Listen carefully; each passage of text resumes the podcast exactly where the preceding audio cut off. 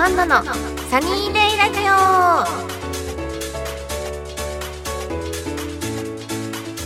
はい皆さんこんにちは。今野アンナです。なんとなんと今回ボリューム14なんですけどラジラジクロさん？初の音声トラブルということで初の初ですよ。すごいですよね逆に。なのであの前回音声トラブルがあったのでちょっとあの配信が遅れての今回ボリューム14ということで皆さんはお待たせいたしました。いやあのそうせっかく撮ったんですけどね。音声がなかったという事件が。なので今回また撮って今回お送りしてます。はい。無事にこれが配信できますように。はい。よろしくお願いします。えーと番組では皆様からのメッセージを募集しています。メールの宛先はサイトの右上にあるメッセージボタンから送ってください。皆様からのお便りぜひお待ちしています。それではこんなアンナのサニーデイラジオ今日も最後までお付き合いください。この番組はラジオクロニクルの提供でお送りいたします。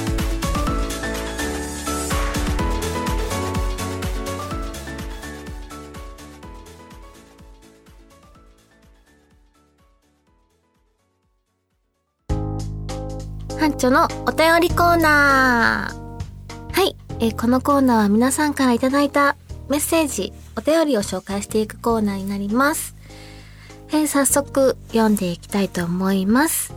えーバリカン野郎博多さん、ありがとうございます。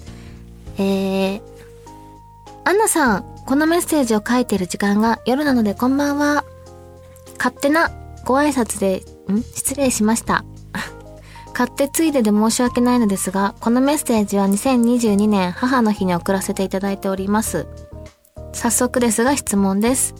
アンナさんは今年の母の日にお母様に何かされましたか、えいつもご家族を大切にされているアンナさんなので、幼少期から現在までで何か印象に残る母の日のエピソードがありましたら、ぜひともお聞きしたいです。よろしくお願いいたします。なるほど。そうですね。この間、母の日でしたよね。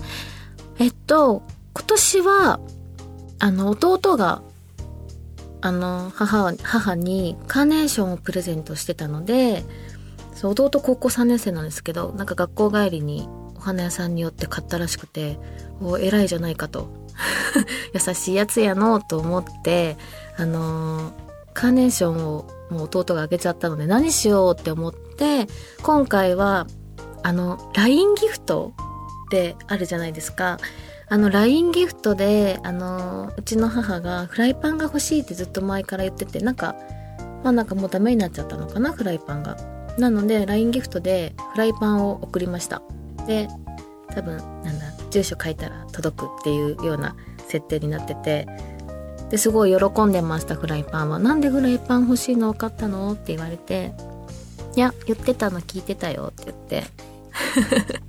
あのいいやつかわからないんですけど喜んでました。はい。そうですね。母の日に残るエピソード。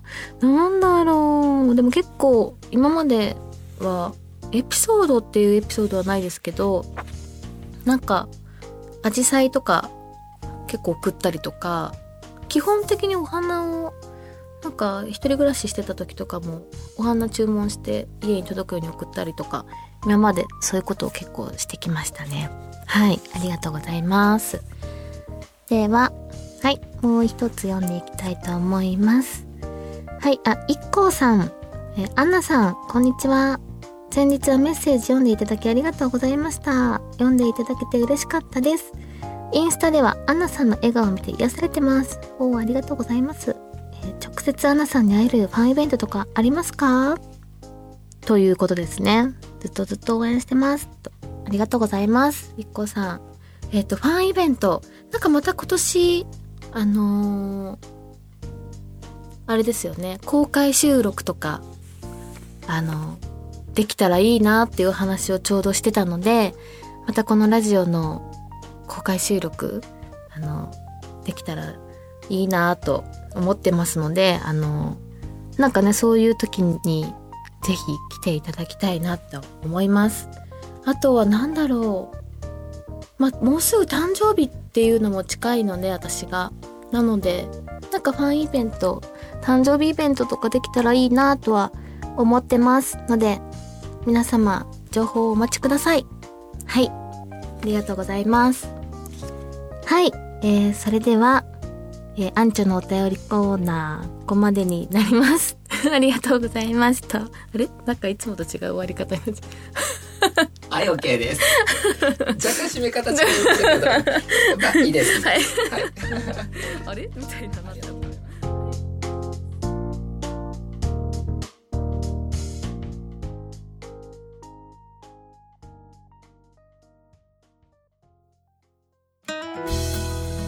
アンチョの一押しコーナーはい。このコーナーは、えー、アンチョがおすすめする映画やドラマや本などなどを紹介していくコーナーになります。えっ、ー、と、今回はですね、またまた韓国の映画を紹介したいと思います。えっ、ー、と、七番坊の奇跡という映画です。えっ、ー、と、ざっくりなあらすじは、えー、知的障害を持つ父とその娘のお話です、えー、身に覚えのない罪で死刑判決を受けてしまい娘と離れ離れになってしまうというお話なんですね。でなんかやっぱり韓国の俳優さんみんな本当お芝居がすごい上手で知的障害のお芝居っていうんですか？もうすごいなんだろう。本当絶うまいうまくてもう本当なんだろう。まあ最後は感動して泣いてしまうんですけどなんかその感動して泣いちゃうっていうのも大前提にあるんですけどなんか韓国の映画って感動をする映画ですって歌ってるのに結構要所要所でなんかコメディタッチな出来事があったりとかコメディっぽくなんか展開していく内容がすごい結構散りばめられてたりとかして、まあ、涙を流す感動するっていうだけじゃなくて結構笑えたりとかするシーンもあってすごくあのあっという間に見てしまう映画でした。是非皆さんもなんか結構ちょっと古いかな？多分ちょっと前の映画だと思うんですけど皆さんも是非見てみてください。はい。はい。なんだっけ以上、アンチョの一押しコーナーでした。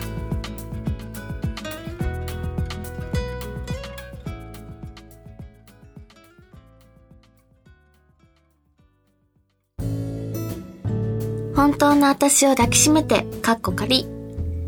はい。では、続きを朗読していきたいと思います。何飲みます？暗闇のカウンターの中から、付近でグラスを吹きながら、黄色い髪の毛をした男の子が言った。私たちよりだいぶ年下だろう。麦焼酎のお茶割り、と、エリカは迷いもなく言うものだから。私もそれにつられて、同じので、と、控えめに言った。黄色い髪の男の子は、丸い目をかまぼこ型にして、返事するようににっこり微笑み返してきた。カウンターの男の子かわいいね。私は顔をエリカに近づけていった。あの子最近二十歳になったばっかりだよ。そんなに若いの？自分が思っていたより大きな声が出てしまった。けれど、店内に鳴り響く流行りの音楽と、テーブル席で盛り上がっている男女の声にかき消されたようで、私の声は、カウンターの男の子には聞こえてないようだった。エリカの友達はどれ？えっと、ああ、いたいた。店内を見渡してから、エリカが指さした方は、ダーツ台のある方だった。数人の男性が代わる代わるダーツをしている。あの髪長い人だよ。ふーん。黒髪の前髪は目が隠れるほど伸びていた。店内が暗いせいもあって、よく顔が見えない。ダーツが終わったら呼んであげるよ。稽古の新しい出会いに協力してもらわないとね。イケメンでお願いします。はい。以上、本当の私を抱きしめて、かっこ仮でした。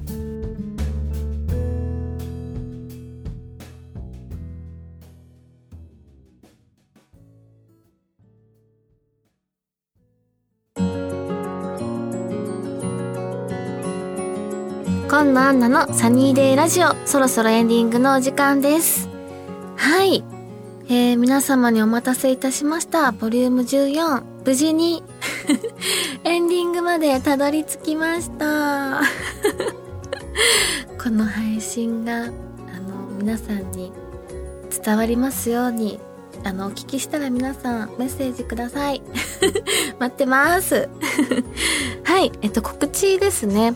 そうですね。告知がまだあのできないものもあったりとかその誕生日イベントだったりとかちょっとこれから企画していこうかなって思ってることもたくさんあるのでまた随時 SNS なのであのお知らせできたらなと思いますので皆さんあの引き続きインスタグラムツイッターなどチェックよろしくお願いします。はい、えー、それでは今度アンナのサニーデイラジオ今日はここまでです。